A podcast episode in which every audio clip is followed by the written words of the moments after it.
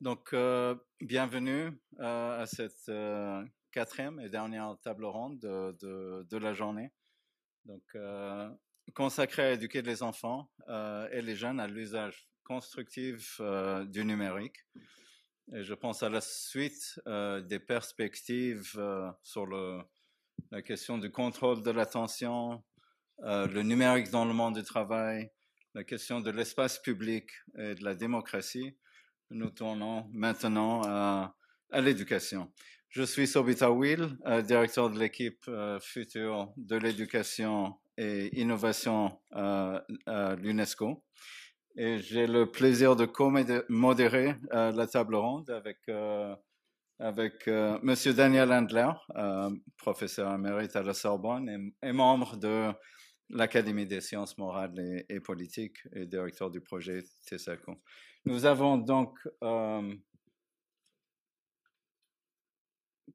quatre panélistes, cinq, six panélistes, euh, si tout le monde est confirmé avec nous, euh, donc en personne euh, et à distance. Euh, donc, euh, peut-être tout de suite à ma gauche, Madame Divina Frau Meix, professeure à l'Université Sorbonne Nouvelle.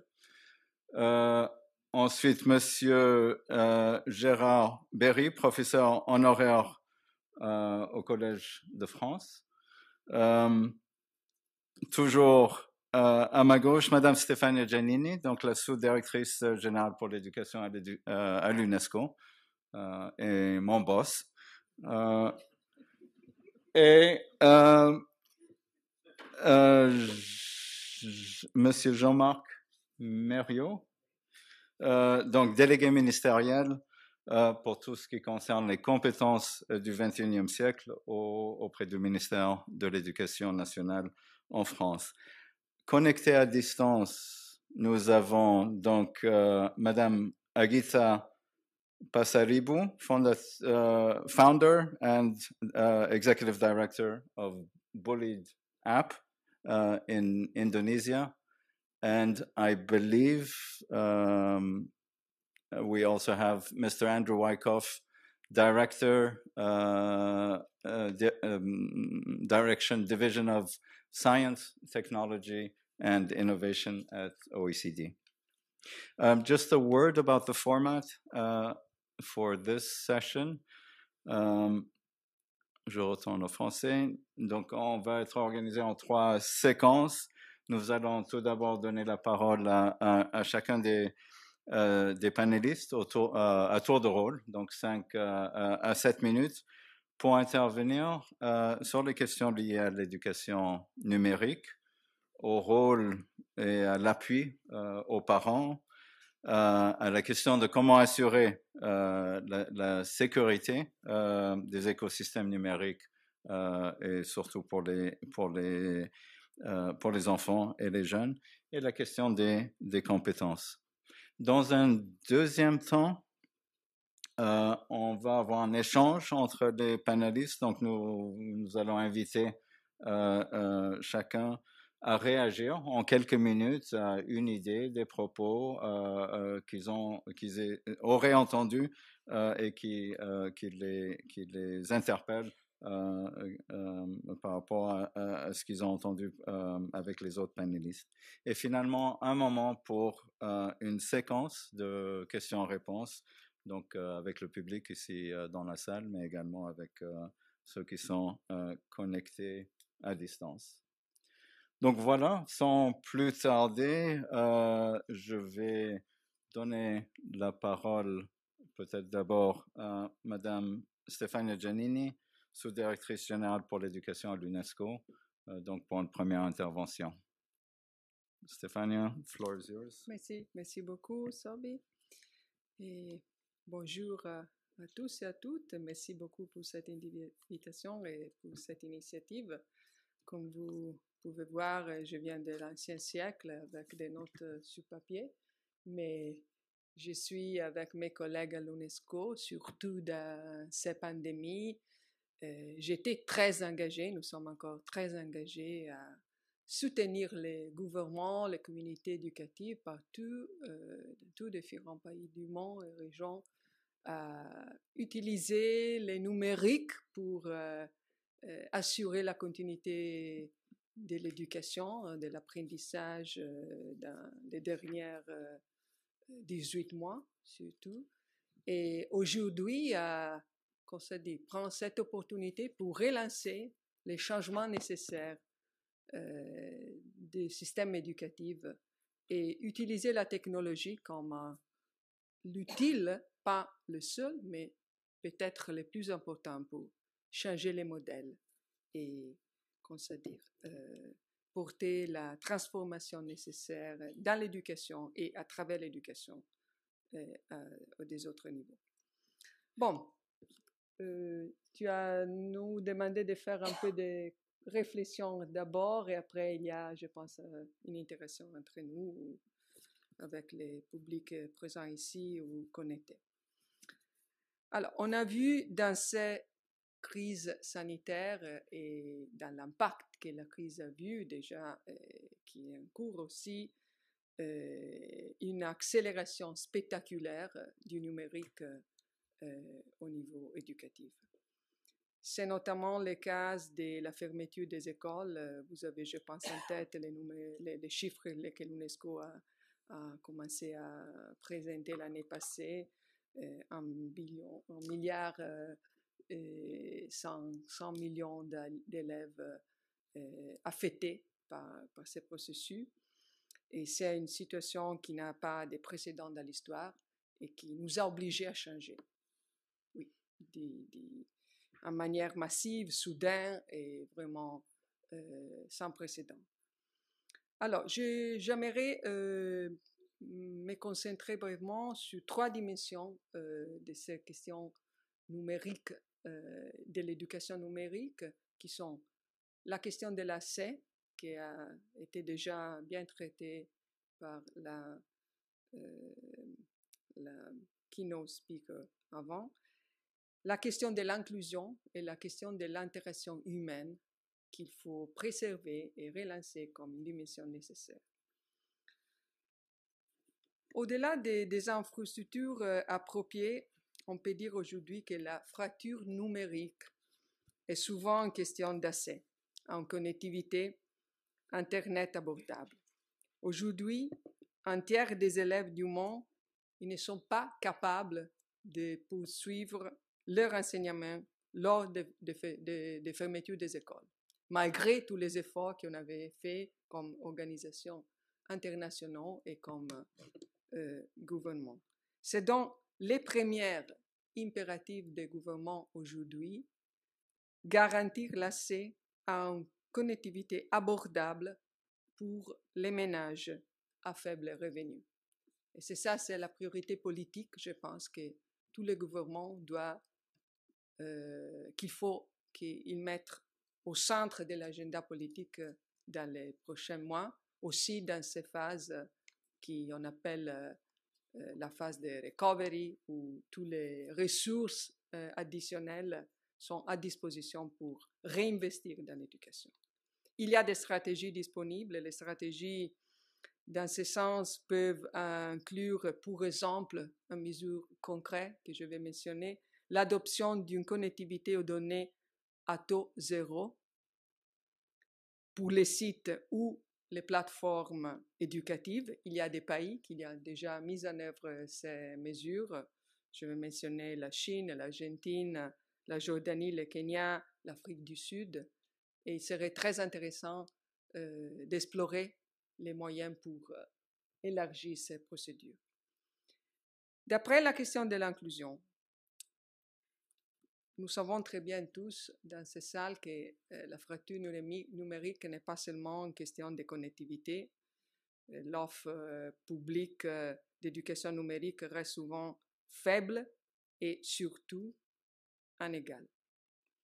Et il s'agit d'un manque de plateformes, il s'agit d'un manque de ressources éducatives publiques appropriées, y compris les plateformes et les ressources pour les parents. Parce que les parents, comme on a vu dans cette crise sanitaire, sont à ce point au cœur des processus éducatifs et sont au soutien des enfants beaucoup plus que dans les passés récents. Et moi, je pense qu'une grande partie de la frustration que toutes les familles et les parents à l'égard de l'apprentissage numérique ont montré vient du fait que les contenus pédagogiques et les applications conformes aux programmes nationaux et accrédités sont trop dispersés. Il y a une fragmentation dramatique et il faut adresser ce sujet ici. Le dernier point est la question que, euh, que je pense, euh, nous, nous, pensons à l'UNESCO, c'est la plus importante qui est liée à les concepts basilaires de la connectivité comme un droit humain fondamental. On ne peut pas plus parler des droits à l'éducation sans inclure cette dimension dans ces concepts plus larges. Et il n'est pas toujours utile d'essayer de séparer l'éducation numérique de l'éducation au sens large. Ils sont des dimensions qu'il faut euh, s'intégrer parfaitement.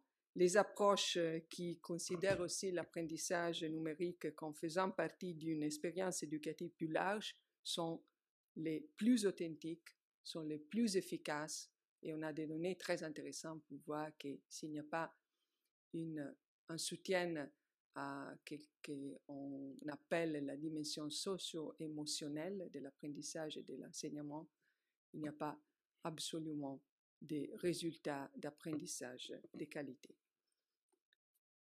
S'il y a une chose que nous avons appris dans ces derniers 18 mois, c'est que les écoles ne se limitent pas à l'éducation et que l'éducation n'est pas seulement euh, élargie dans les écoles.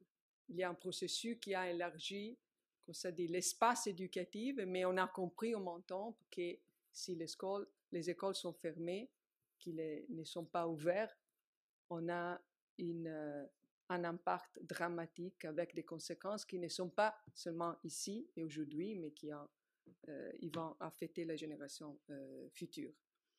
Et alors, euh, nous pensons que l'interaction humaine et l'utilisation de la technologie et de l'éducation numérique avec une approche humaniste doit être la feuille de route pour accélérer ces changements et pour donner aux élèves et aux enseignants tous les soutiens nécessaires avec des investissements financiers, mais aussi des investissements intellectuels. Il faut, vous avez mentionné, Madame, les processus de co-création, exactement que la, chose qu'on va proposer dans ces périodes.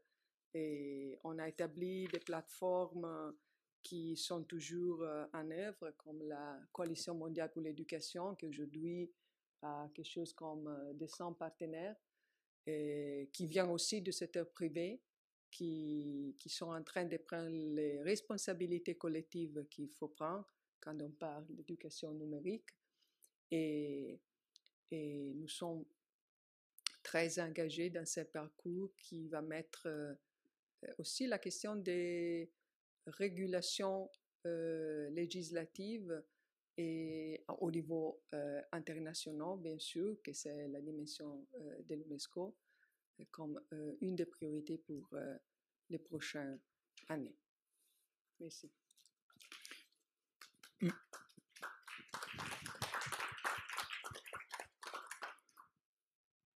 Merci beaucoup, Stéphanie. Daniel, ou bien on passe à Mr. Andrew Wyckoff, if you are connected. donc uh, from OECD. I think we just have. Uh, we had you on for a second, but we lost the image. Ah, ça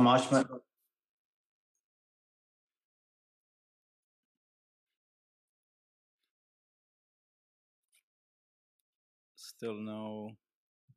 Maybe coming now.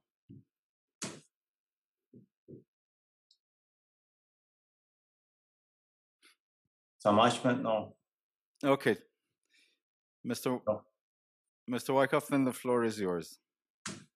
Okay, Matt, thank you very much. And uh, apologies, I'd like to speak in English. Um, it's great to be invited to this uh, event. I, I want to thank you uh, and all the organizers.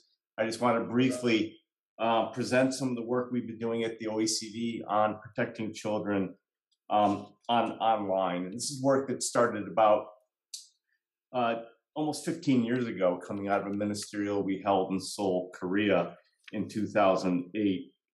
In 2012, we started working on this, and our governing body, the OECD Council, adopted a recommendation on this in 2012. And for those of you who don't know, the OECD a council recommendation is the, the highest form of recommendation, constitutes what we call soft law at the OECD. And why not legally binding? It carries a, a moral uh, weight um, that is uh, important. Um, in fact, this recommendation, well, uh, let me just say that we've now since been reviewing it, and a lot has changed since 2012. Clearly, uh, in terms of children, we've seen a widespread diffusion of smartphones. We're now a 50% rise in ownership between 2012 and today of 12 to 15 year olds that own a smartphone. We've also seen significant changes in their interaction with the online world, where on average, a typical 15 year old student goes online, has been online since the age of 10, and spends almost 27 hours per week online. And so this has become an integral part of any of every children's everyday lives. Why there's a natural tendency of policymakers that look a lot like me and are my age think this is bad. There's actually a lot of good that comes with this as well. Uh, it can support children's education, as we've just been hearing about from my colleague at UNESCO enhance their creativity. They're enthusiastic users of social media and connected games. And it's even given youth, I think, a voice and empowerment that didn't exist before that we now call the, the Greta uh, effect. Uh, at the same time, clearly, new risks have emerged, uh, and as has the, the nature of some existing risks. Just to quickly uh, go through these, one is kids maybe spend too much time online. Uh, and this gets a lot of concern by people, but it, it also means that um, children need support and supervision uh, to ensure a reasonable and responsible use of, of screens. Um, there's also a huge number of ways they go online, which increase new risks, which I'm sure my colleague from uh, Indonesia will talk about, about cyberbullying, uh, it's also about children's health and well-being, particularly as it relates to body image disorders that can be exacerbated by frequent exposure to unrealistic or maybe altered uh, images. And last but not least comes the increased risk of personal data becoming a commodity, and children are increasingly exposed to significant privacy risks.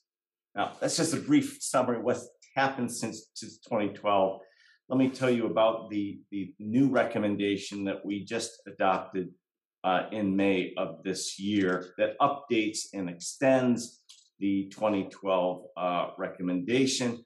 It took a three year period for us to do this. It involved uh, the Committee on Digital Economy Policy working with two other committees at the OECD, one on consumer policy, the other one on education policy. We benefit from a a multi stakeholder informal group of more than 80 different experts.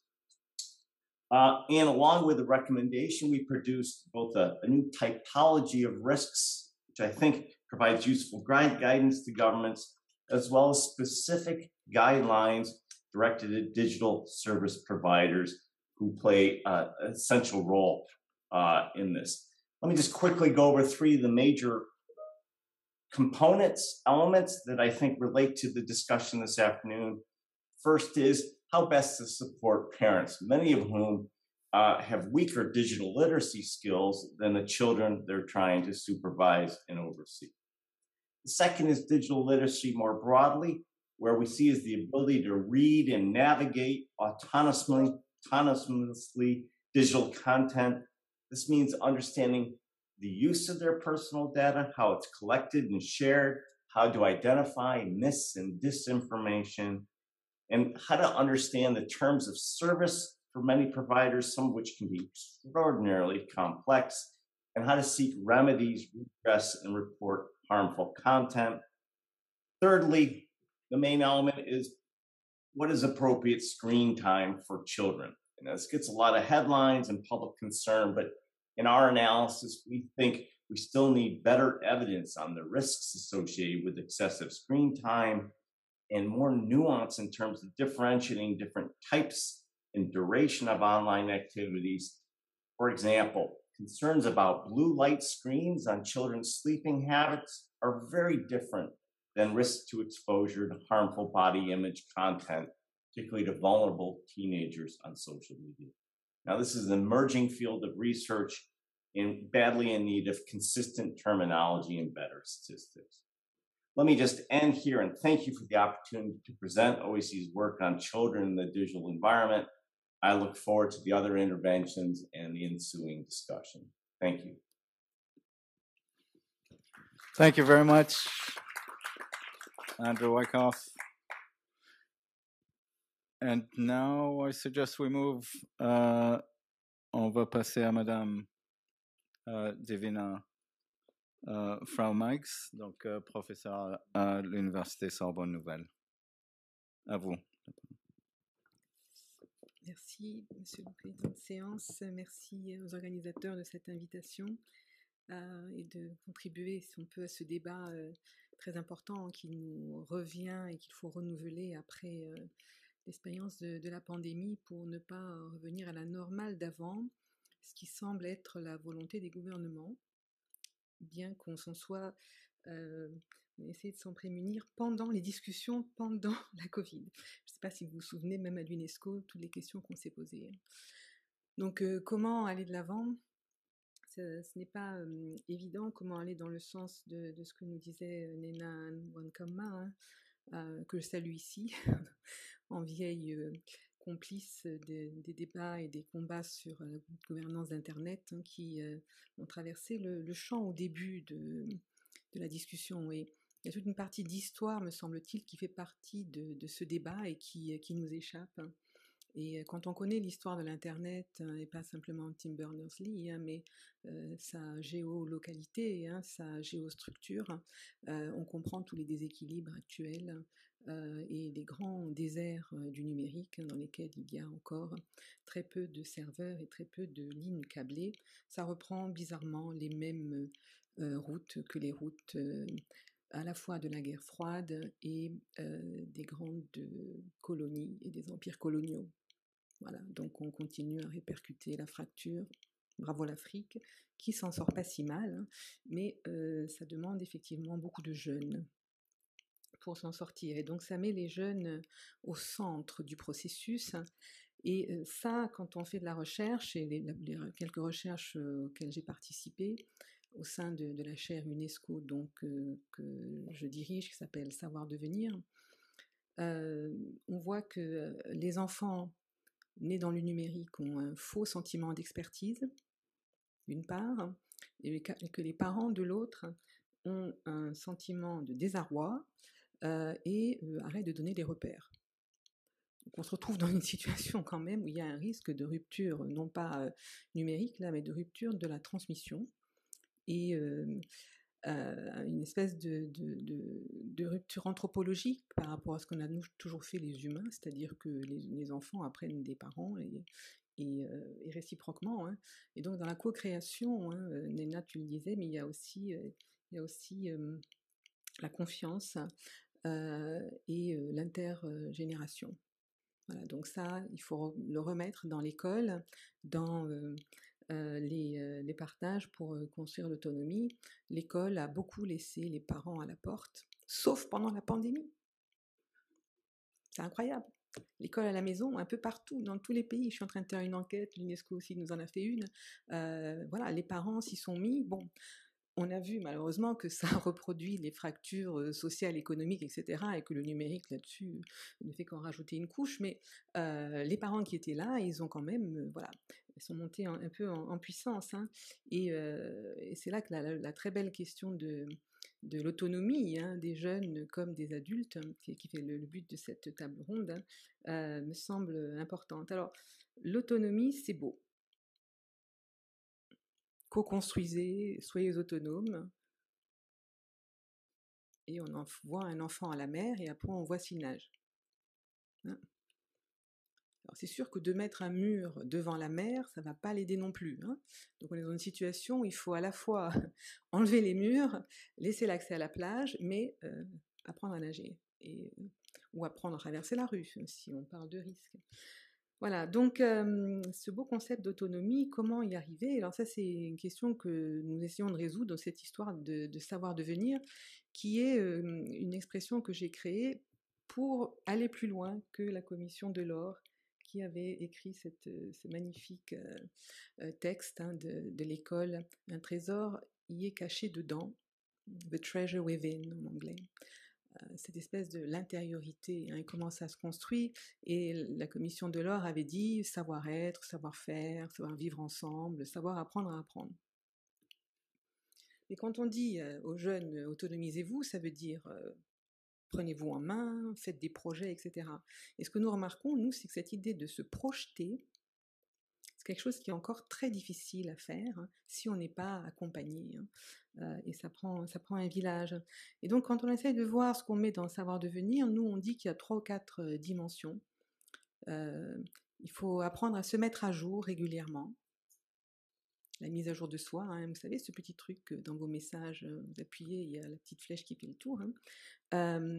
se donner différents désirs d'avenir, c'est-à-dire vraiment croire en l'avenir et ne pas croire que l'avenir c'est seulement un métier, hein, c'est aussi une autre façon de, vivre, et s'approprier les opportunités du net, c'est-à-dire notamment toute la possibilité de jouer hein, euh, et de simuler hein, que nous donne l'Internet, euh, mais sans risque.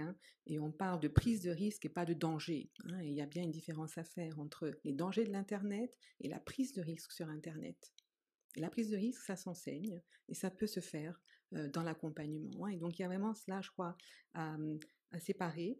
et cela euh, nous fait aller, hein, au bout de cela, vers une esthétique de vie qui permet à ce moment-là l'engagement. Et l'autonomie, ça sert à rien si on ne s'engage pas dans la vie, dans la co-création, dans la citoyenneté, etc. Donc voilà, c'est un petit peu ce que je voulais vous faire, un petit coup de pub, euh, mais pas, pas gratuit, hein, dans le sens où si on réfléchit à l'autonomie, il faut vraiment se la poser comme ça, me semble-t-il. Hein. Et après seulement, on peut aller vers les compétences. Et le débat sur les compétences, la bonne nouvelle, c'est qu'il avance. Hein. Il avance beaucoup, en tout cas pour le moins en Europe. Hein. On a déjà en Europe un cadre de référence commun qui s'appelle les DISHCOMP, qui a cinq dimensions qui sont très intéressantes, me semble-t-il. Hein. L'information, la communication, la sécurité, la créativité et la résolution de problèmes. Voilà. Donc les DISHCOMP, pour le moment, elles sont configurées comme ça. Euh, je ne vous cache pas que je milite pour des mille comptes, des compétences en éducation, en médias et à l'information, parce que pour moi, euh, le numérique est profondément médiatique. Et il repose sur trois cultures de l'information dont Gérard nous parlera en partie. Hein. Celle de la donnée et de l'informatique, oui. Celle de l'information et de la documentation. Et celle des médias et de la médiation. Hein. Et c'est cette combinatoire, me semble-t-il, de ces trois euh, cultures de l'information qui est la définition la plus précise du numérique que nous puissions avoir. À débattre, mais j'ai bien ouvert pour, cela. Hein. Et euh, dans le combat que nous menons pour les compétences, les uns et les autres, hein, avec le CDE et d'autres, hein, c'est de ne pas les transformer en outils de gestion. Parce que après, on coche les critères. Bon, alors l'information, j'ai fait, la communication, j'ai traité, etc. Euh, on essaye de dire, alors, ou au Conseil de l'Europe, euh, dans certains endroits à l'UNESCO, que les compétences, c'est un papillon parce que ça a quatre L. Il y a celle à laquelle vous pensez tout de suite, hein, c'est-à-dire euh, aptitude, skills. On sait se connecter, on sait appuyer sur le bouton mise à jour. Bof. Après, il y a les connaissances, hein, les connaissances réelles que l'on peut avoir sur le net, sur son histoire, mais aussi bon, bah, sur euh, la santé, etc. il y a les attitudes et l'école et l'autonomie, c'est un changement d'attitude. Hein. Pour s'engager, il faut avoir le sentiment hein, que peut changer le monde. Hein. Euh, et on y rajoute les valeurs. Et ça, c'est quelque chose qu'on fait avec l'UNESCO et avec l'Europe. On a adossé ces compétences euh, 1000, éducation aux médias et à l'information, aux valeurs. Et pour moi, c'est ça les lumières. Sans, les valeurs, le papillon ne vole pas. Dans les Dish-Comp, il n'y a pas les valeurs. Et donc, en ce moment, on est en train de discuter, c'est un débat qui est en cours, hein, pour converger hein, entre les, les et les, compétences éducation aux médias de l'UNESCO, hein, pour essayer d'arriver à un cadre global humain, vraiment, où l'entièreté de l'humanité, on sait pourquoi on se bat. Parce que ensuite, dans l'école, et je m'arrêterai là, qu'est-ce qui motive un enseignant, mais qu'est-ce qui motive un parent? C'est de savoir euh, qu'ils poussent ensemble vers la même vision. Un enseignant, ça, marche à la vision, ça marche au mot. Euh, mais qu'est-ce que c'est qu'un adulte ou un parent? C'est la même chose. Beaucoup d'enseignants sont des parents. Donc, la dernière étape à, faire, hein, c'est l'étape de la formation. La formation des enseignants, qui est la priorité absolue, me semble-t-il, en ce moment, partout dans le monde, parce que les enseignants sont des parents, ils sont des adultes. Et alors, le parent pauvre dans tout ça, c'est la formation des adultes, tout au long de la vie, mais aussi tout au large de la vie. Rappelez-vous les désirs d'avenir. Hein. On doit pouvoir changer dans un monde incertain comme ça. Donc, il faut pouvoir garder hein, ces désirs. Voilà, donc, euh, euh, comment faire? Bah, on se bat à tous les niveaux, hein, au niveau d'une association, d'une ONG comme la mienne. On se bat par exemple dans EPAL, qui est la plateforme Erasmus pour la formation des adultes. On se bat avec des MOOC, des cours massivement ouverts en ligne, que j'appelle des armes d'instruction massive pour les adultes, parce que ce sont les adultes qu'il faut former. C'est les adultes qui vont pouvoir retransmettre aux enfants les repères et les aider à naviguer ce net sur lequel on est en moyenne en ce moment 11 heures par jour. C'est plus fort que le sommeil. Alors quand Nena parle d'un droit à l'Internet, bon, je crois que c'est un droit pratiquement acquis. Hein. Voilà, donc c'est cette formation des adultes et des parents, moi, me semble essentielle pour que les enfants puissent en bénéficier. Un adulte forme 30 enfants, un enfant forme un enfant. Je vous laisse faire le calcul. Merci. Merci beaucoup.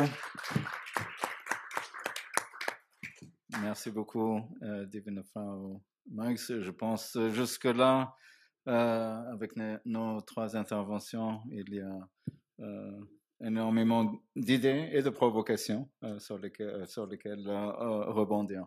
On va passer maintenant, donc on avait soulevé la question de la protection, les risques, on a entendu. et maintenant, I'd like to give the floor to Agita um, Pasaribu, who's founder and executive director of Bullied app uh, in Indonesia. If you can hear us, Agita, the floor is yours. Thank you. Am I audible? It, All right. I think it's coming. We Thank can hear you, you well. We're just waiting an instant for the image.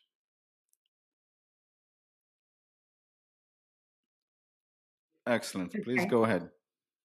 Thank you so much for the opportunity, and uh, thank you so much for inviting me as well. Um, it's, it's a completely a pleasure to be in here and um, to also hear from the previous panelists.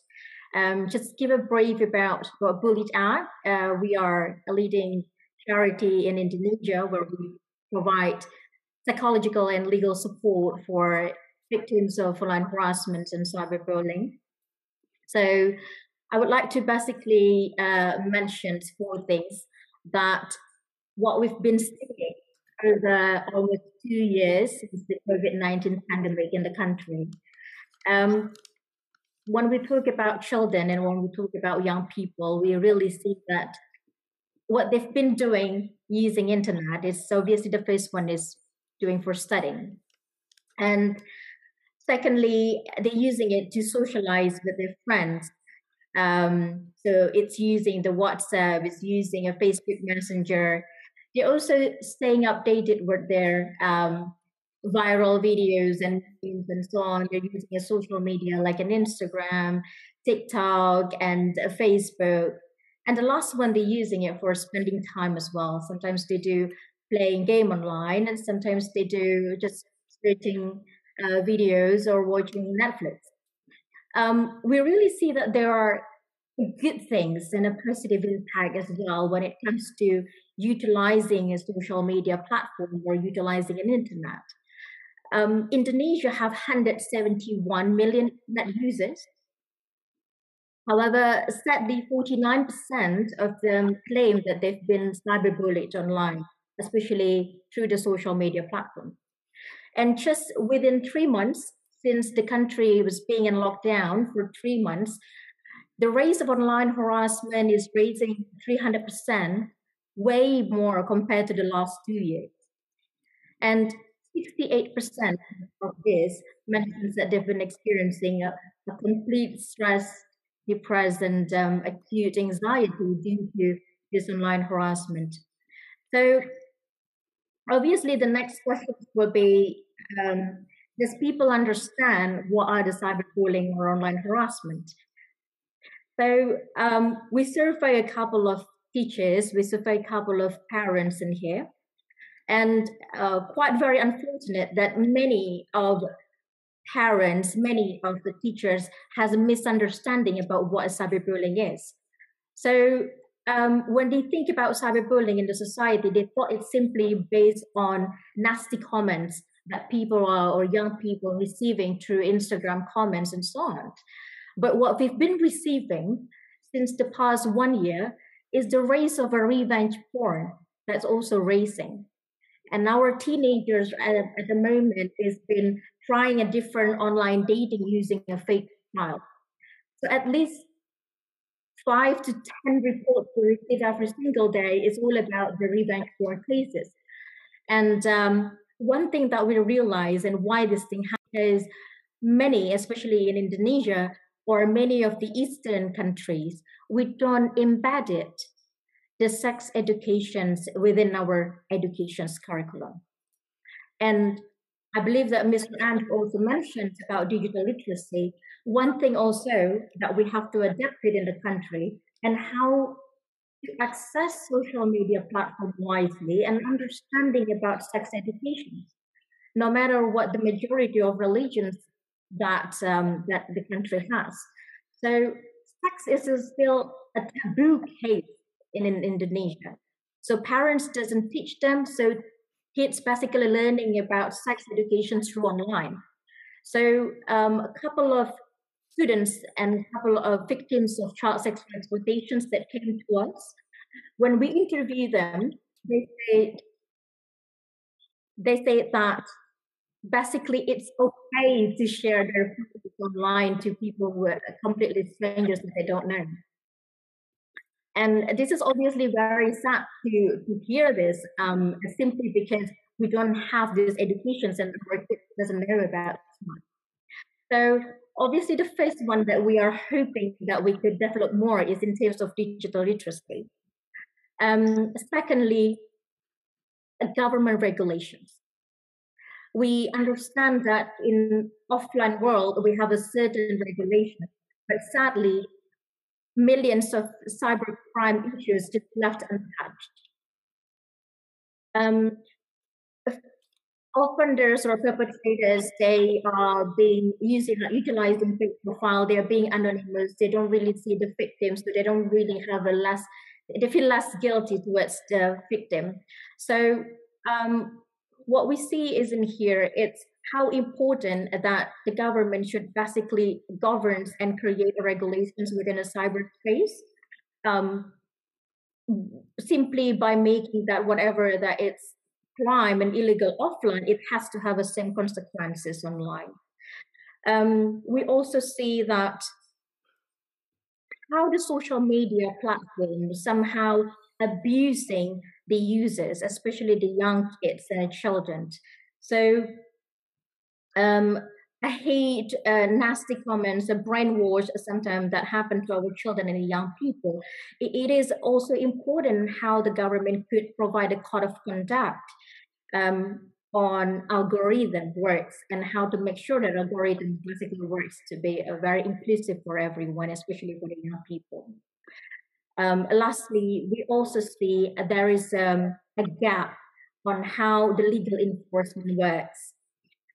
If we're still working in the way of how to report cases um, by going to the police stations, and I think it's also important how we basically adapting the way how we report cases to the law enforcement using the technology, um, and ensuring the investigators, police um, is basically gender sensitive at the same time.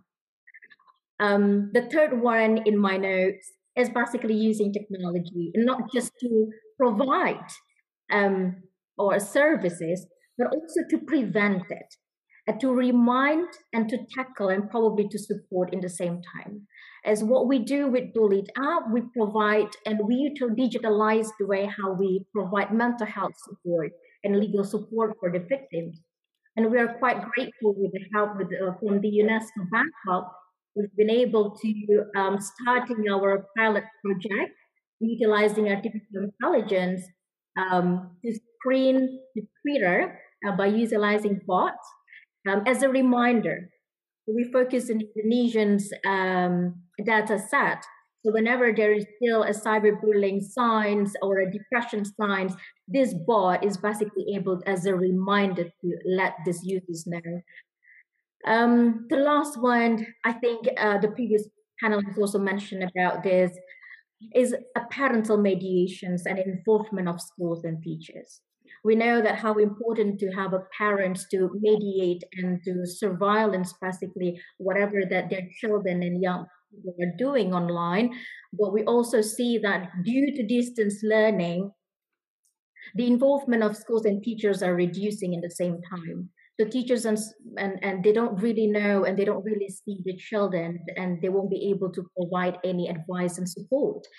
So uh, many of the cases when bullying are migrating to cyberbullying online i think it's really important to as well involve the schools and teachers especially to ensure that schools have a reporting platform in place so, with all of these four aspects that we would like to see is basically self control to our children. Um, if we put a psychological perspective, um, psychologists probably um, aware that we won't be able to control a, any other people's mind. So there were always mentions that what we do with all of this for is basically to increase the self-control towards children, to increase their resilience, to be assertive and how we be able to ensure that our kid to be a bystander and to be an upstander for them and for their uh, for their friends.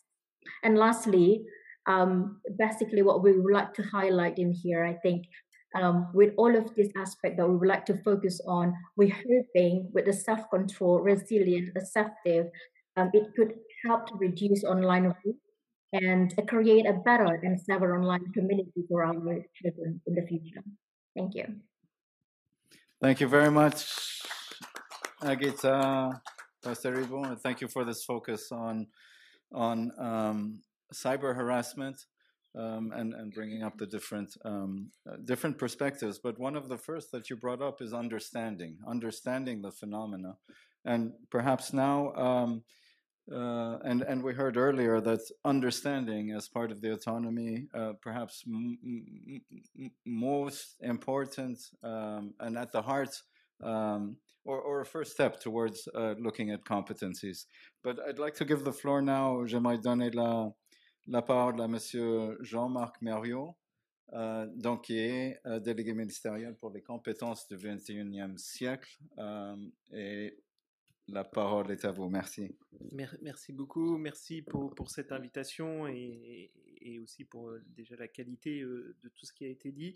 Euh, alors, je vais essayer de, de, me reposer, en tout cas de, de, vous partager les questions qui doivent être les nôtres aujourd'hui quand on est amené à, à parler d'éducation. et, quel rôle l'éducation doit jouer dans une civilisation numérique. Et à travers ça, je pense qu'aujourd'hui, ce à quoi nous sommes confrontés, c'est à une multitude de paradoxes et auxquels on demande à l'éducation de beaucoup répondre, en tout cas d'accompagner et de résoudre ces paradoxes. le premier paradoxe, c'est qu'on se retrouve dans une situation où jamais les sciences, les, innovations technologiques n'ont autant apporté à l'homme. Et qu'elles continuent réellement à faire peur, on se retrouve quand même dans ce paradoxe-là. Et c'est pas nouveau, mais avec le numérique, ça a pris de la démesure. Et donc, il nous faut quand même faire qu'on puisse réduire ce paradoxe-là et que l'éducation a un rôle majeur pour essayer de réduire ce paradoxe-là. Ensuite, l'autre question qui peut se poser à nous, et qui se pose à nous, c'est la place de l'humain dans cette civilisation numérique. C'est quelle place doit avoir l'homme dans toutes ses dimensions, et surtout, quand on se pose les questions du transhumanisme, quand on est amené à se poser des questions en lien de la relation homme-machine. On sait que l'éducation repose sur cette interaction humaine et il faut absolument repositionner aussi la question et la place de l'humain quand on est amené à parler d'éducation. Alors, quand on parle de civilisation numérique, on sait et quelle doit être la place de l'éducation, on sait très bien aussi que l'éducation est la mère, en tout cas la transmission des connaissances, est la mère de toutes les civilisations. Elle est là pour nous permettre de faire que euh, eh ben, ça puisse justement que l'éducation euh, soit le vecteur euh, et, puisse faire que nous puissions nous épanouir dans cette civilisation. Et donc notre rôle et l'éducation dans cette civilisation numérique doit permettre de continuer à garantir, ou en tout cas à accompagner l'épanouissement de nos enfants. C'est bien cette question d'épanouissement dont il est question aussi aujourd'hui. Ça a été, euh, si on reprend les Lumières, avant tout, euh, la place de l'éducation, c'était pour garantir l'épanouissement des enfants. Et donc c'est ça aussi euh, qu'il nous faut absolument mettre en avant. Alors ça, c'est un peu l'ensemble des paradoxes. L'éducation, on donne beaucoup de rôle à l'éducation, bien évidemment, c'est pas la seule qui doit être amenée à pouvoir porter tout ça, mais on a aussi une autre difficulté, une autre complexité, c'est qu'il n'y a pas qu'une seule révolution numérique. Il y a une multitude de révolutions numériques. Et donc cette multitude, elle est aussi compliquée à, résoudre. et, et, donc du coup, l'éducation doit aussi faire face à ces multitudes de révolutions. Alors dans ces révolutions, vous avez celle de l'intelligence artificielle, qui demain dans l'éducation euh, va parler de prédiction, vont être amenés à parler euh, de, euh, de différenciation dans les apprentissages, voilà, plein de choses qui certes vont être amenées sûrement à apporter peut-être beaucoup en matière, en matière d'éducation de, et en tout cas à aider l'éducation. Pareil, on, a aussi des révolutions qui sont absolument énormes aujourd'hui en lien avec l'immersion, par exemple, tout ce qui va se passer dans ces environnements immersifs. Dans l'éducation, euh, ça va nous permettre de dépasser sûrement certains de l'abstraction, en tout cas pour permettre peut-être à certains élèves qui ont des difficultés d'abstraction et de, ben, de pouvoir dire dépasser euh, leurs difficultés. Puis bien, bien évidemment, euh, dans la révolution aussi numérique, il y a celle de la transmission des connaissances en lien avec l'information. Donc on voit bien que cette multitude de révolutions est, pas est pas facile. Et euh, alors, sûrement que cher Mary va être amené à pouvoir voilà, faire son intervention aussi. Je voudrais quand même rappeler la place de l'informatique dans tout ça. C'est-à-dire que je pense qu'on a aujourd'hui une vraie nécessité aussi à faire que la place de l'informatique puisse vraiment prendre une place réelle dans, notre éducation. Pendant longtemps, il y a eu sûrement cette, cette, voilà, cette difficulté à faire rejoindre le monde de l'informatique et le monde du numérique dans ça. Voilà. Et je pense qu'aujourd'hui, il faut absolument abolir ce type de frontières-là, ou en tout cas, parce que on sait très bien que l'informatique est une science bien installée. voilà, c'est une science jeune, mais elle est quand même bien installée. Mais la difficulté aussi là où on est, c'est que c'est une science qui devient une culture. Et donc dans tout ça, il faut qu'on soit en capacité de pouvoir marier euh, tout ça et faire que l'éducation a un rôle absolument central. Mais pour pouvoir bien se sentir dans une culture, il faut bien connaître la science. Et donc c'est bien tout ça qu'il faut réussir absolument à marier ensemble dans nos environnements éducatifs. Alors qu'est-ce que c'est les leviers? Oui, deux minutes. Qu'est-ce que c'est les leviers? Je vais essayer de faire vite. Qu'est-ce que c'est les leviers des États sur leur système éducatif? Le premier, c'est euh, renforcer la place de l'informatique dans les enseignements. C'est travailler sur les compétences numériques. C'est tout un travail que nous avons effectué aussi à travers la certification des compétences numériques. On parlait de référentiel euh, européen et tout le travail qui a été fait, euh, entre autres sur une plateforme comme Pix aujourd'hui, euh, vient aussi aider à, renforcer l'ensemble de ces, de ces compétences numériques et de la certification pour pouvoir créer le lien entre science et numérique. Il y a aussi faire évoluer les pratiques pédagogiques. On l'a vu avec la pandémie, c'est qu'à un moment donné, il faut que le numérique soit dans la classe et pour montrer que le numérique est un formidable vecteur aussi pour permettre et pour accéder à la connaissance. Il y a la formation des enseignants, ça a été rappelé, c'est absolument essentiel. C'est le point absolument essentiel. On ne peut pas aujourd'hui garantir la place de l'éducation si les enseignants ne sont pas eux-mêmes formés. Donc ça, c'est une question absolument centrale. Il faut que les pédagogues aient réellement conscience de leur rôle dans cette civilisation numérique et il faut les accompagner pour ça. Et ensuite, il y a valoriser aussi l'ensemble des compétences. Hein, euh, alors, bien évidemment, on a parlé de créativité, collaboration, résolution de problèmes complexes. moi, j'aime toujours aussi rappeler, parce qu'on n'en a pas encore beaucoup parlé, du développement de l'esprit critique, parce que là, on va, on revient vers les lumières, et c'est bien ça aussi dont il est question, hein, c'est-à-dire cette capacité à pouvoir développer euh, cet esprit critique. La place de l'éducation aux médias et l'information, qui a un champ d'intervention absolument essentiel, central, pour nous permettre justement que ces compétences-là puissent euh, s'épanouir. Et, on a des formidables outils aujourd'hui pour faire qu'on puisse aller encore plus loin. Pour à travers ces, dispositifs pédagogiques pour aller encore plus loin. On a parlé aussi des compétences de vie absolument essentielles, compétences socio-comportementales, qui viennent aussi renforcer tous ces enjeux pour construire sa citoyenneté numérique et pour bien vivre ensemble à l'ère du numérique. Donc, euh, j'insisterai et je terminerai sur un dernier point, c'est la question aussi euh, d'une éducation à l'éthique du numérique. C'est-à-dire cette question éthique, elle est absolument essentielle. Et quand on parle d'éthique, il faut qu'on soit emmené, parce que je ne l'ai pas encore abordé, mais la question de la place de la donnée euh, et, autour de, et donc une éducation à la donnée. En tout cas, c'est un peu un terme, voilà. Mais comment on est en capacité de pouvoir redevenir acteur de sa citoyenneté à partir du moment où on maîtrise sa donnée, où on a capacité de pouvoir exploiter sa donnée. C'est un enjeu absolument essentiel pour construire son identité numérique. Et donc c'est tout ça qu'il faut que l'école, à un moment ou à un, moment, elle, ait cette vision systémique pour nous permettre de pouvoir relever les défis qui sont les nôtres. Je vous remercie. Merci beaucoup, Jean-Marc Mario. Vous avez euh, cité comme euh, euh, l'une des, premières questions la place de l'informatique dans les programmes. Et j'aimerais passer la parole maintenant à M. Gérard Berry, professeur honoraire au Collège de France.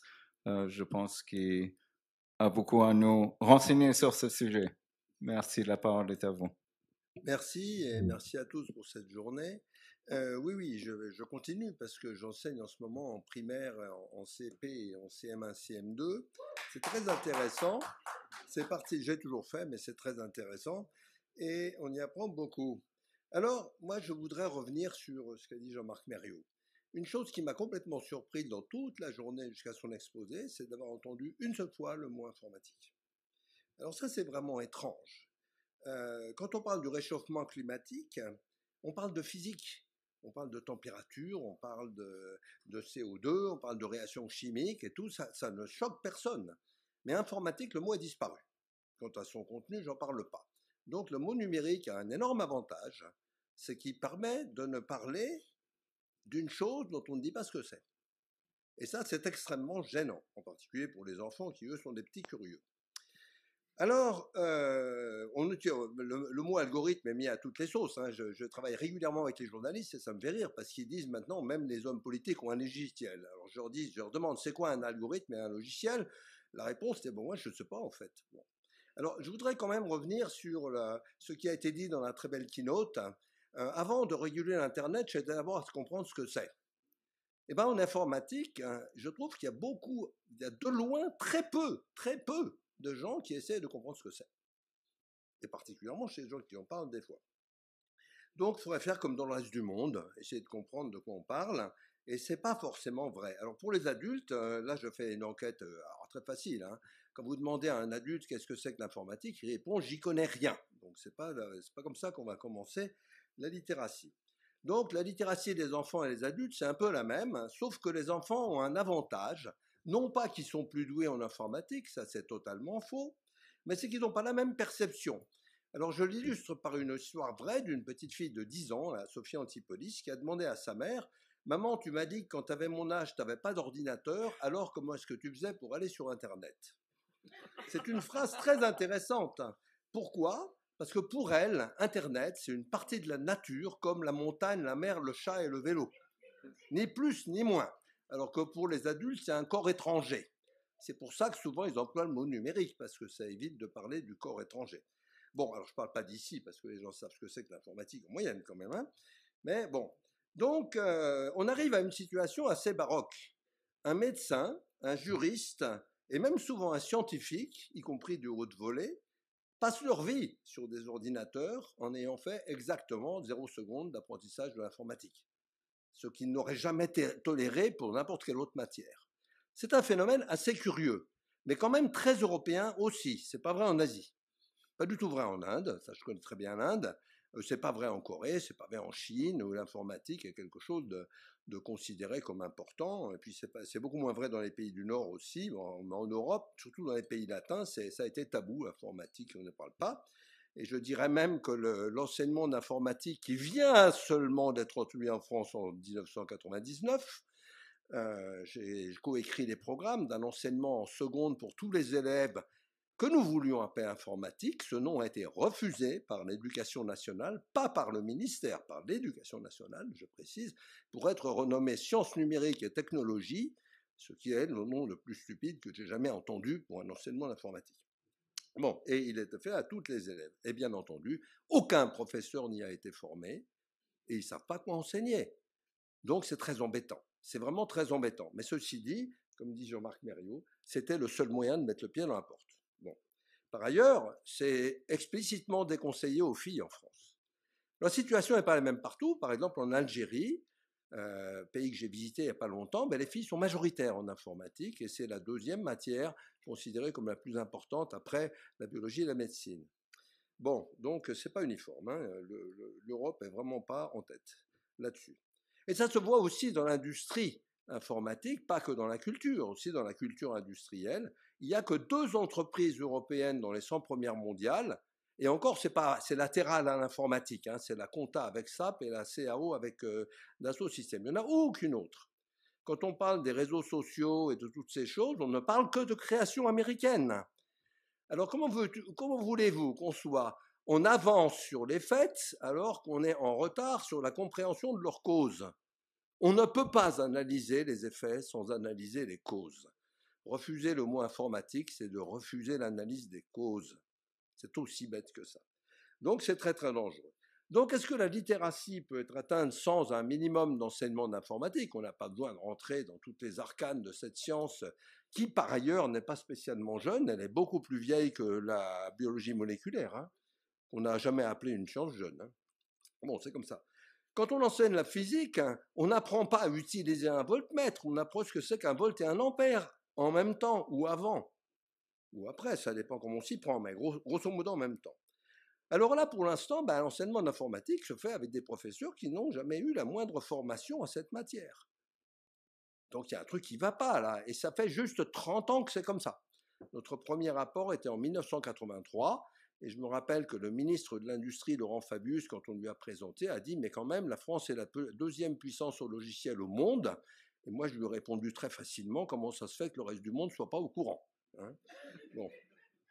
Le Maghreb est beaucoup plus avancé, c'est assez rigolo. Donc, euh, faire des analyses de type sociologique ou humaniste, c'est très intéressant, mais les gens qui fabriquent tout ça, eux, ils sont dans le cœur du sujet. Eux, ils sont dans le cœur du sujet. Si on ne comprend pas exactement ce qu'ils font, et quand on parle des réseaux sociaux, on ne parle que de l'intelligence artificielle, mais c'est pas il y a énormément d'autres choses dans les réseaux sociaux, énormément d'autres choses. Gérer 5 milliards d'utilisateurs, ça demande énormément d'autres choses. Faire marcher Internet, c'est totalement fascinant. Eh bien, je raconte ça à des petits comment ça marche. Avec des bouts de papier. Et ils y arrivent à comprendre. Ils comprennent très vite, c'est pas un problème, parce qu'ils n'ont pas déjà l'intention de ne pas comprendre, qui est quand même assez généralisé en Europe. Donc voilà. De même, les problèmes de cybersécurité dont on parle très justement maintenant, Eh bien, ça fait très très longtemps qu'on annonce aux gens qu'ils vont, se, vont se faire dégommer dans tous les sens.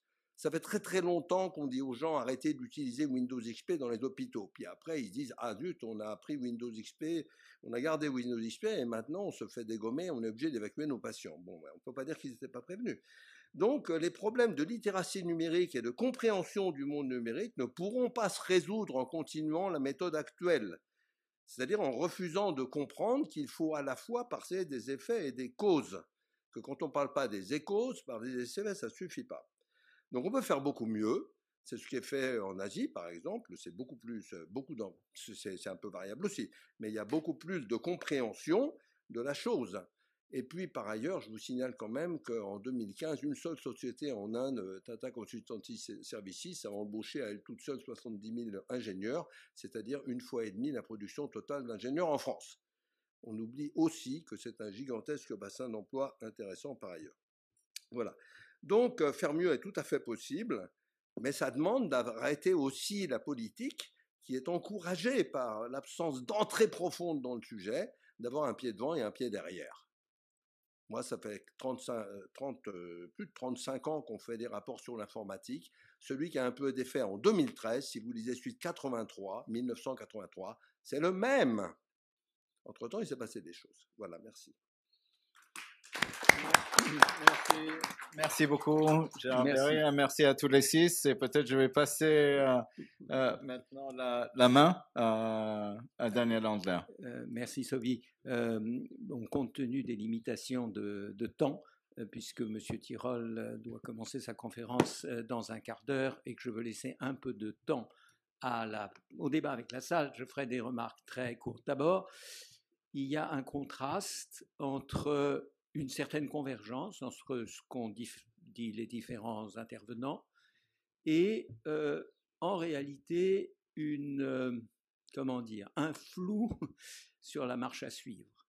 Euh, il y a un contraste entre l'extrême importance des enjeux et la constatation qu'on n'a pas fait à cette tribune, mais dès qu'on sort dans la rue, on sait que la formation des enseignants, hmm, bon, oui, c'est pas absolument la première priorité euh, des pouvoirs publics euh, dans les médias. C'est un sujet un petit peu ennuyeux, c'est un sujet sur lequel on n'a pas fait des progrès foudroyants, en tout cas à ma connaissance, dans notre pays. Donc il y a une espèce de contraste entre une conscience très nette qu'il faut faire quelque chose, que c'est passionnant, que c'est absolument essentiel, et euh, un doute sur ce qu'on devrait faire. Alors, pour, essayer de dégager euh, la structure générale du problème, c'est très prétentieux de ma part, mais je vais quand même essayer de le faire. Je dirais que euh, l'informatique et le monde numérique, c'est le grand dissolvant des frontières. Ça dissout les frontières entre l'école et l'extérieur de l'école, entre parents et enseignants, entre enfants et parents, etc., etc. Euh, les, témoignages de cette dissolution sont multiples. Enfin, euh, juste avant Internet, on s'adressait à moi comme Monsieur le professeur, je vous prie d'agréer, etc. Maintenant, on me dit bonjour cordialement, ou on m'appelle carrément directement par mon prénom. Il y a une dissolution complète d'un certain nombre de frontières. Ça ne me gêne pas trop qu'on m'appelle euh, Daniel du premier coup et qu'on me dise bonjour cordialement, mais c'est un une simple anecdote. Alors, ce qui est clair, et ça je crois que Divina en a parlé à propos de la frontière, c'est-à-dire on veut donner l'autonomie, on veut permettre aux enfants d'arriver à la mer, mais et on ne veut pas mettre une barrière, mais d'un autre côté, il y a euh, à reconstituer une nouvelle division en quelque sorte des compétences, des devoirs et des valeurs. Et je crois que c'est cette nouvelle configuration qu'il s'agit euh, au fond euh, d'instituer. et ce n'est pas quelque chose qui se fait du jour au lendemain parce que tout le monde est concerné, parce que des forces extraordinairement diverses, euh, des stakeholders extraordinairement divers sont impliqués. Donc je reste finalement, et je conclus ainsi, par, par, par, par, cette idée qu'il y a un, immense effort de restructuration de l'espace public, de l'espace intellectuel, euh, après cette grande dissolution qu'a euh, provoqué euh, l'irruption ultra rapide du numérique. Je ne sais pas si j'ai bien résumé la situation, mais je crois que nous devons en rester là. Merci beaucoup à tous et à toutes. Et je donne quand même la parole pour une question. Il y a une question tout au fond. Monsieur? Oui, bonjour. Euh, j'aimerais revenir sur les propositions de Monsieur Mario et les propositions de Monsieur Berry quant à l'enseignement de l'informatique. Alors, moi, je suis informaticien de formation, donc évidemment, ça va, ça va plutôt dans mes intérêts, et a priori, je serais plutôt d'accord avec ça. Sauf que quand vous voulez changer l'enseignement en, que ce soit en primaire, au collège ou au lycée, quand vous savez que la France est un des pays où il y a déjà le plus d'enseignement, la question automatiquement qu'on doit se poser quand on dit qu'on veut ajouter de matière, c'est qu'est-ce qu'on enlève? Donc la question, évidemment, évidemment, vous en tant qu'informaticien de formation ou spécialiste de l'informatique, vous avez évidemment une opinion baisée en pensant que votre votre domaine est plus important. Mais qu'est-ce que du coup, pour aller jusqu'au fond du raisonnement, qu'est-ce qui, serait moins nécessaire Qu'est-ce qu'on pourrait enlever pour éviter de faire de, l'inflation horaire? Je, peux essayer de répondre de façon très simple. D'abord, euh, oui, il faut enlever quelque chose, il faut modifier quelque chose, ce qui se fait tout le temps par ailleurs dans l'enseignement. Euh, regardez la, il y a beaucoup. si vous regardez l'évolution de l'enseignement de SVT, il est totalement différent d'avant. Bon, mais cette question de qu'est-ce qu'on enlève, c'est celle-là qui a permis à l'enseignement d'informatique de ne pas exister depuis 30 ans. C'est aussi une excuse. Mais ce n'est pas aux informaticiens de dire ça. C'est aux gens qui ont une vision beaucoup plus globale. Alors, il peut y en avoir dès chez nous qui ont une vision beaucoup plus globale. C'est-à-dire, on peut participer à la discussion. Mais il faut jamais demander aux mathématiciens de réduire les mathématiques, c'est sûr, ou à n'importe qui.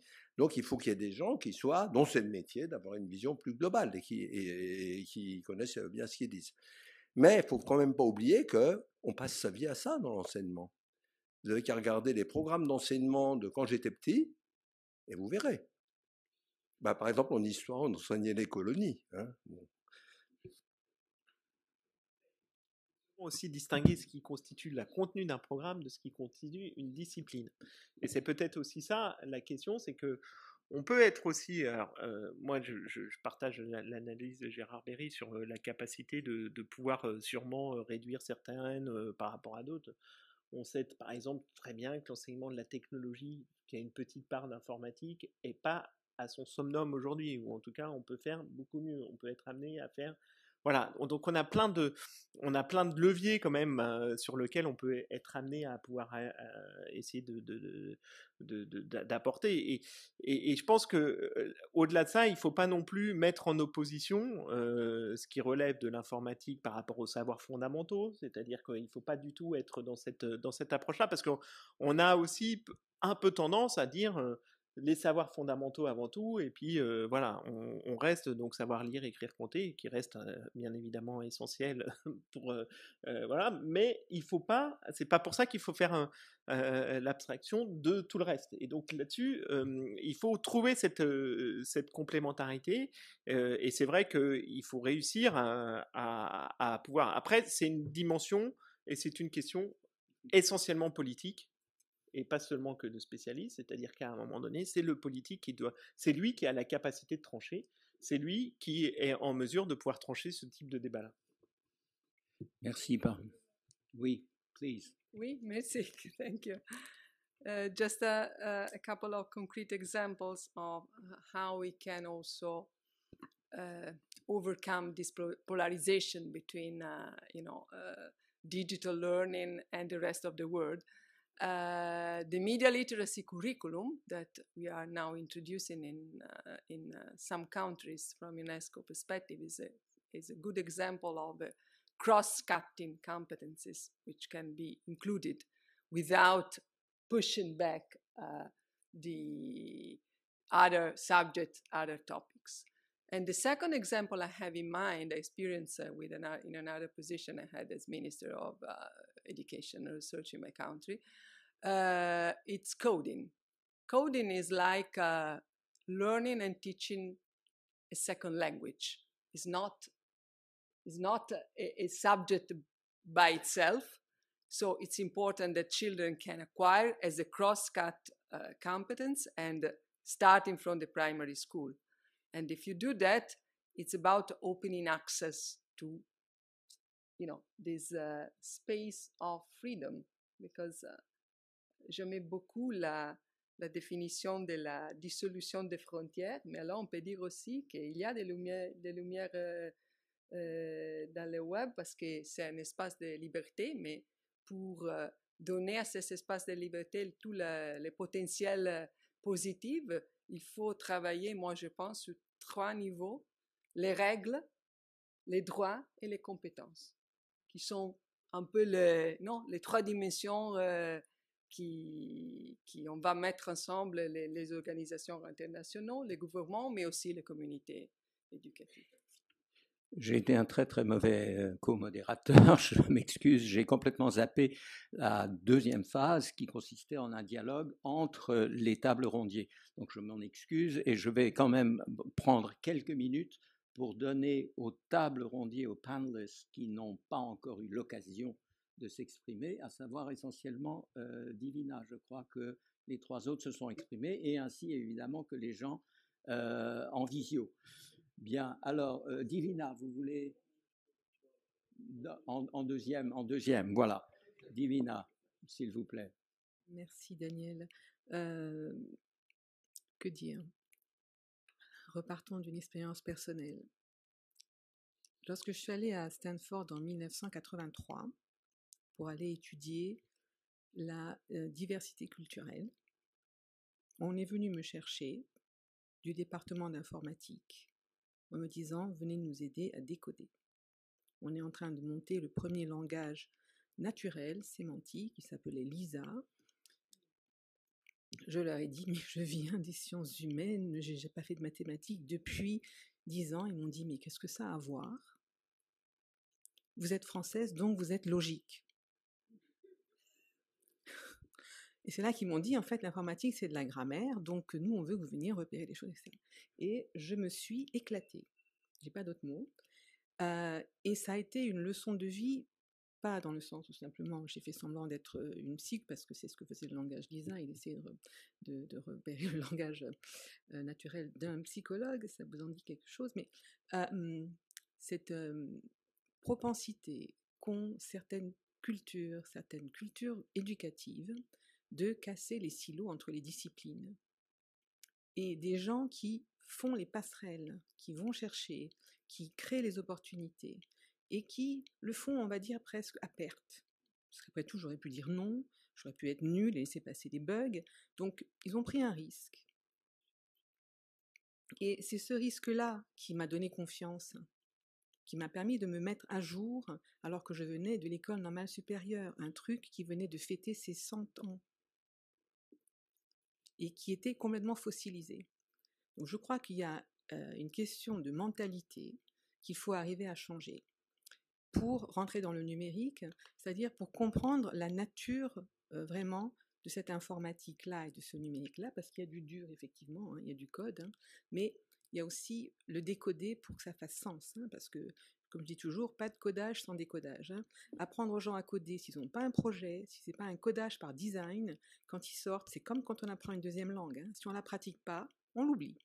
Donc, tant que ça ne fait pas partie du tissu, hein, où il y a les projets qui arrivent, qu'on a envie de faire des choses avec d'autres, etc., etc., coder pour coder, ça va pas le faire. C'est, on a essayé, euh, tout se passait par euh, euh, tous, les, langages logos du début, etc. etc. si ça ne prend pas, s'il n'y a pas un projet. C'est ça l'humain, heureusement d'ailleurs. Donc, euh, arriver à faire ça, arriver à changer, à comprendre que la nature du numérique, elle est extrêmement généreuse. Elle est dans le partage et la participation, la valeur participation? Oui, oui, j'insiste, Gérard. C'est pas simplement, euh, c'est et que c'est c'est en, en, acceptant. Hein, quand on participe, on gagne pas toujours on prend des risques, on perd, on gagne, on se refait, etc. Et c'est d'accepter que les gens d'histoire participent à l'informatique, etc., En France, ce qui s'est passé, une des raisons, mon analyse à moi, l'informatique n'a pas progressé parce que les mathématiciens ont dit on n'en veut pas, c'est pas, c'est nul, mais c'est la même histoire que l'éducation aux médias. Les gens des sciences de l'infocom ont dit on n'en veut pas. Donc quand deux grandes disciplines de contrôle disent on n'en veut pas, vous voyez ce qui se passe, on perd 30 ans. Voilà. Hein. Donc, il a fallu qu'on arrive à extraire, mais alors extirper au forceps l'informatique de la mathématique en créant une discipline il y a deux ans, c'est ça, hein, avec un CAPES et en maintenant une agrégation, c'est-à-dire le système français complètement obsolète à ce niveau-là, hein, arrive à pouvoir parler d'informatique avec des gens pas formés, c'est-à-dire qu'on se retrouve au siècle, à l'époque médiévale, on a des enseignants qui sont des frères ignorantins. Ils savent le chapitre avant, juste avant que leurs élèves. Faut bien commencer quelque part, je ne leur jette pas la pierre, hein, mais il y a vraiment un problème de silo. Et là, ce qu'on fait, qu'est-ce qu'on fait en faisant l'informatique, en enseignant l'informatique? On la met dans un silo. Il y là, il faudrait. Je m'arrête. merci. Pardon, désolé. Euh, merci. Uh, um, Agita, are you still online? Are you still online? Are you with us, Agita? Yes. Yes. Yes. Uh, do, do, do you want? Would you have a, a, a, closing remark or almost closing remark? Then we'll mm, pass on to Andrew. So, Agita, please. Yeah, um, I think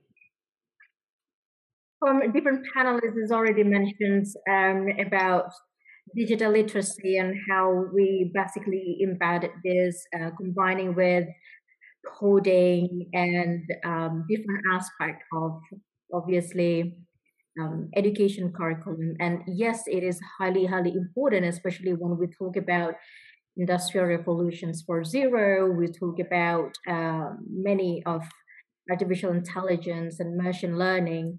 I think what we also really important is not simply by teaching our kids by um, using and understanding about how to you know, providing them with the education, but also we're lacking of understanding about the ethics, um, especially in the area of artificial intelligence or even the in in in um, um, in general.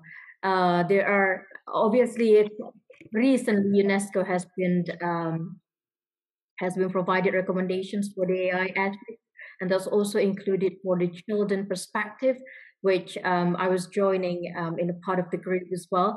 And young people, it's still not many much of understanding uh, about artificial intelligence per se.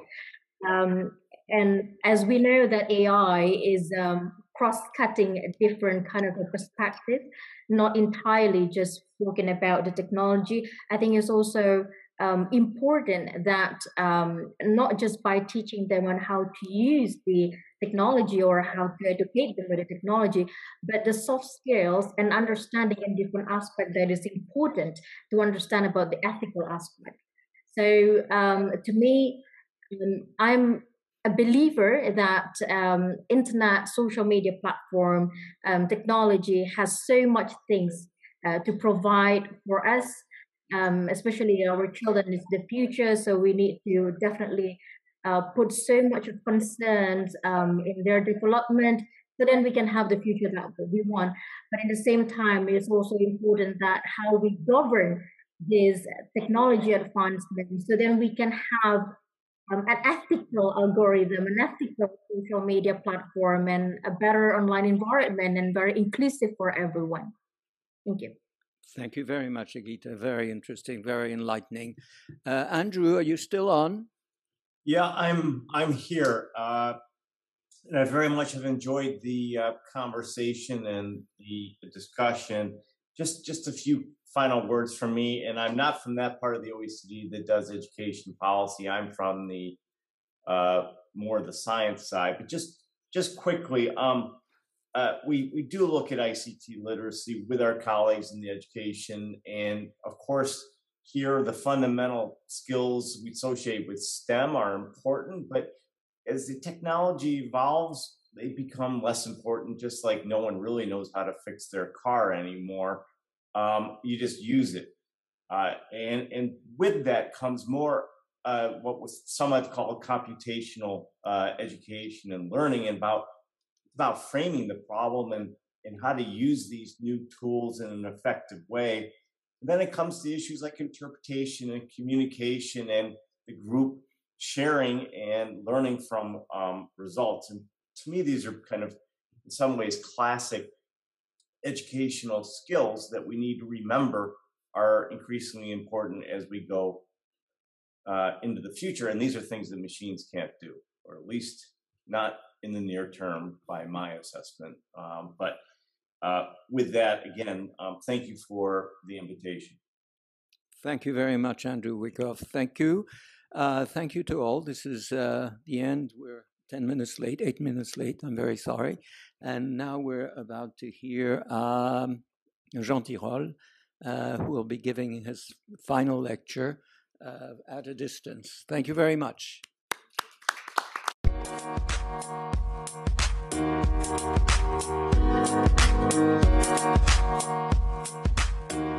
back.